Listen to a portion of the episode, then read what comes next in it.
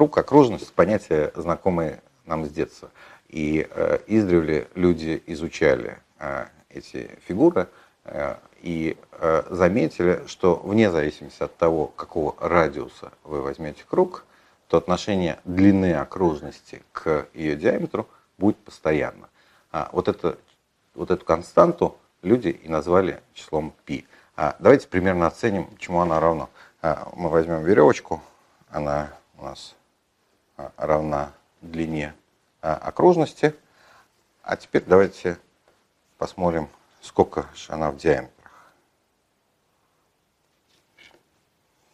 Здесь один диаметр, второй диаметр, третий диаметр, ну и хвостик.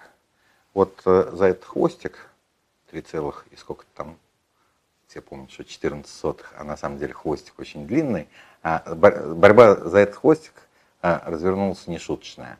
А вначале был геометрический период, когда люди вписывали в окружность правильные многоугольники, описывали правильные многоугольники и тем самым, а, и тем самым оценивали вот это число π. Следует вспомнить Архимеда, который на самом деле уже знал приближение 3,14 и на самом деле даже знал больше. Он знал, что число π а, расположено, он оценил сверху и снизу число π. Архимед вписал 12-угольники, 24-угольник, 48-угольник а, и остановился на 96-угольнике, чтобы получить э, свои оценки. А Клавдий Птолемей вписал уже 720-угольник. Борьба продолжалась и вписывали э, многоугольники все с большим количеством вершин, доведя их до миллиардов э, вершин. И посчитали число π с некоторым количеством знаков, но на самом деле не очень большим. А дальше началась эра математического анализа, когда число π э, смогли посчитать число π уже с большим э, количеством знаков.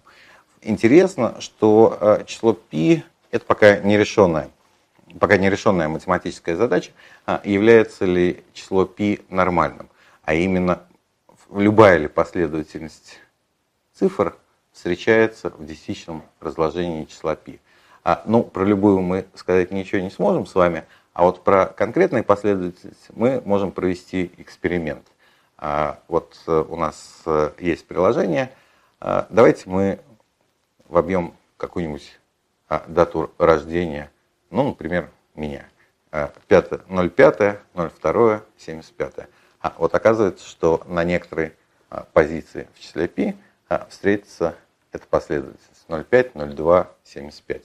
Легко проверить, а, что для любой даты рождения в формате день-день, месяц-месяц, год-год, вы любую такую последовательность для живущих сейчас на Земле встретите в десятичном разложении числа π, а общее утверждение пока математиками не доказано. Любая ли последовательность встретится внутри десятичного предложение числа π.